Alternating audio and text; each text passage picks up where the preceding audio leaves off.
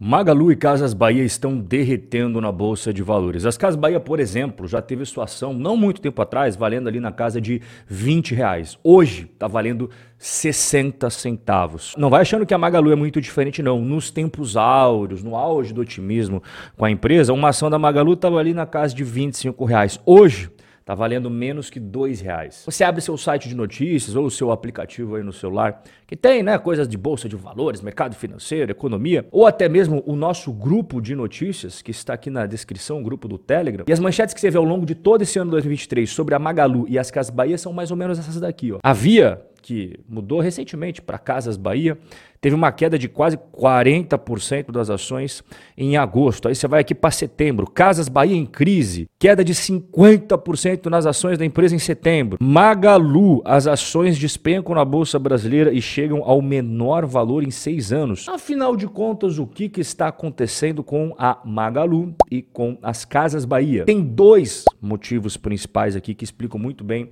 a situação, começando com o primeiro motivo que leva essas duas empresas a estar sofrendo bastante desde os tempos áureos até agora, que é o que é a ligação telefônica aqui? Não, não é ligação telefônica, não. É a concorrência. Deixa eu desligar aqui. E já que nós estamos falando de concorrência, qual que você mais gosta para fazer as suas compras na internet? É o Mercado Livre? É alguma das chinesas, Shopee, Shine, AliExpress? É a Amazon, a gigante norte-americana que está no mundo inteiro? Ou são as brasileiras Magalu, Casas Bahia e Americanas? Escreve aqui embaixo qual que você mais gosta, qual que você mais utiliza para fazer as suas compras no e-commerce. Quando a gente fala em concorrência, hoje em dia não é mais aquela concorrência da época dos seus avós, da época dos seus pais, que era a concorrência na rua, as lojas físicas. Isso daí já passou faz tempo. Agora é concorrência nos ambientes online. E o relatório mais recente de 2023 mostra quais são as empresas que o brasileiro mais usa. E aqui está o ranking de e-commerce do Brasil. Quem está em primeiro lugar despontado? A Mercado Livre. Ela tem o dobro do segundo lugar que é a Amazon. Depois você vê as chinesas, ó.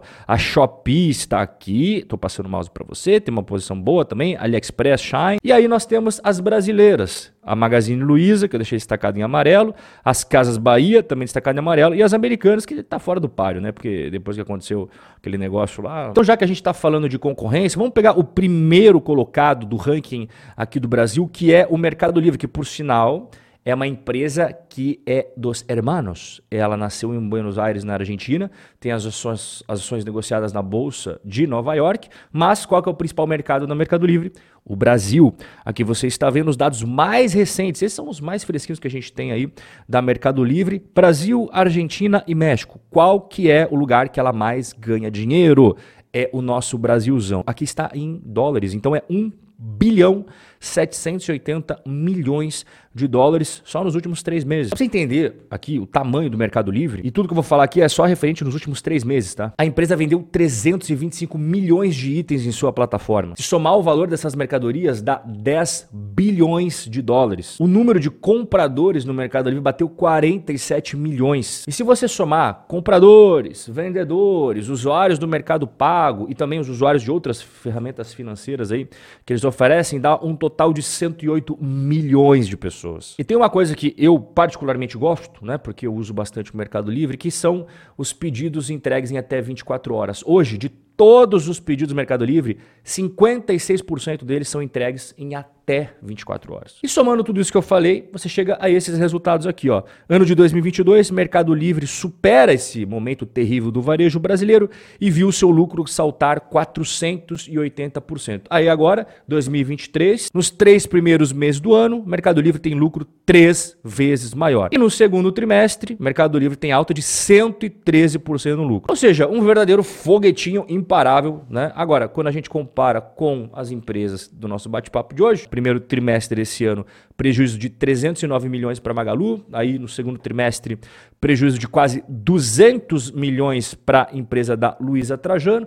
E as Casas Bahia não é diferente. Primeiro tri desse ano, prejuízo de 297 milhões de reais. E no segundo tri desse ano, prejuízo de quase 500 milhões de reais. E aqui a gente já puxa o segundo ponto. O primeiro foi a questão da concorrência. O segundo ponto são as despesas com a dívida que estão batendo pesado nos resultados, tanto da Magalu quanto das Casas Bahia. Dá uma olhada aqui nos dados mais atualizados que eu coloquei para você, referente ao quanto que cada uma dessas duas empresas tem de dívida bruta, ou seja, dívidas que vão vencer no curto prazo, dívidas que vão vencer no longo prazo, e também quanto que cada uma tem de caixa e aplicações financeiras. Por exemplo, a Magalu tem mais de 7 bilhões em dívida e quase 2 bilhões e meio em caixa. As Casas Bahia bem parecido, né? Tem muito mais dívida do que caixa. 3 bilhões e meio de dívida, quase 900 milhões em caixa. E aqui é importante ressaltar para você que isso daqui, ó, que está em vermelho, paga juros. E isso daqui que está em verde recebe juros. E quanto que eles pagam e quanto que eles recebem de juros? Bom, se você tem uma dívida muito maior que você tem dinheiro em caixa, é claro que você vai pagar muito mais juros de dívida do que receber juros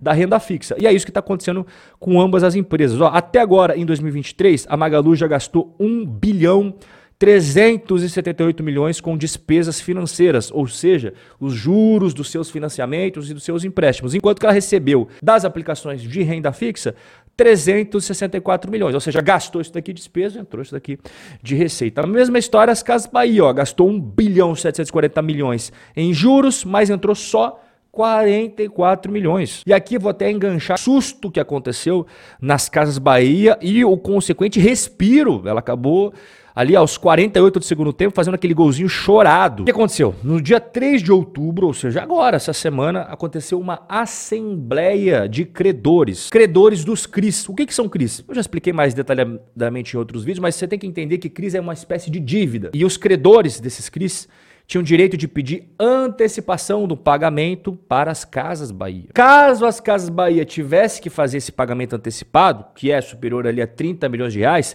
isso ia dar o gatilho para outro problema, que seria automaticamente o gatilho da antecipação também do pagamento das debêntures das Casas Bahia. Debênture eu também já expliquei em outros bate-papos, mas também é uma dívida. E isso iria ocasionar com que as Casas Bahia tivessem que gastar aproximadamente ali 3 bilhões e 200 milhões a ser pago imediatamente. Só que olha o caixa das Casas Bahia aqui, é muito inferior ao que eles teriam que pagar na hora. E isso seria trágico para a empresa. Então, os credores dos CRIs falaram: "Não, beleza não precisa fazer a antecipação do pagamento dessa dívida. Só que é claro que eles não fizeram isso de graça, né? Em contrapartida, para não declarar o vencimento antecipado das CRIs, eles falaram: olha, a gente vai aumentar os juros que vocês têm que pagar nesses empréstimos aí. Então, nesse momento, pelo menos, as caras do Bahia respirou aliviado, porque se os caras não concordassem com isso daí, rapaz, ia dar um problemão danado. Em conclusão, o que esperar daqui para frente dessas duas empresas? Olha, nós temos a parte boa a parte ruim. A parte boa é que agora a gente está tendo uma queda da taxa Selic no Brasil. E isso vai ser bom para as casas Bahia e para Magalu. É claro que quando tem queda na taxa Selic, aquelas aplicações de renda fixa que eles têm vai ganhar menos juros. Só que em contrapartida vai também fazer eles pagarem menos juros. E você viu que o quanto eles pagam de juros é isso daqui, né? E o quanto eles recebem é isso daqui. Então tem uma queda na taxa Selic acaba sendo bom para eles. Agora, mesmo com a queda da taxa Selic, tem uma coisa que não vai se resolver com os juros não, que é a questão da concorrência. E a concorrência concorrência não é pouca. A gente pode só tirar da jogada aqui as americanas, né, que foi pro Beleléu, mas temos concorrência do Mercado Livre, que é pesadíssimo. Acabei de mostrar para você aqui, ó, tá voando baixo. Temos a Shopee, a Shine e a AliExpress, que são o trio parada dura ali da China. E temos a Amazon, que é gigantesca e ela nem entrou com os dois pés no peito ainda no Brasil, tá? Ela, claro, tem presença no mercado brasileiro, mas ela ainda não considera o Brasil estratégia máxima dela. Quando ela fizer isso, meu amigo, se prepara. Então eu vou repetir o que eu falo há dois anos aqui, quem quem mais antigo vai se lembrar, né? Primeira coisa, não gosto de investir no setor varejista brasileiro. Tem um histórico muito complicado. Mas se você falar assim, escolhe uma eu ia falar, pô, Mercado Livre. Eu já venho falando isso faz dois anos. Eu sei que ela é argentina, negociada na Bolsa Americana, mas você percebeu que é o maior mercado dela, o mercado brasileiro. Então é sim competidora de Magalu, é competidora de Via Varejo. Agora, se você falar assim, pô, Rob, um varejista globalzão tal, você ia pegar o quê? Ia pegar a Amazon. Eu não sou muito fã de Magalu nem de Via Varejo, espero, claro, que elas se recuperem, que elas possam trazer alegrias aí para quem tem ações dela, mas eu não colocaria meu dinheiro nisso daí não.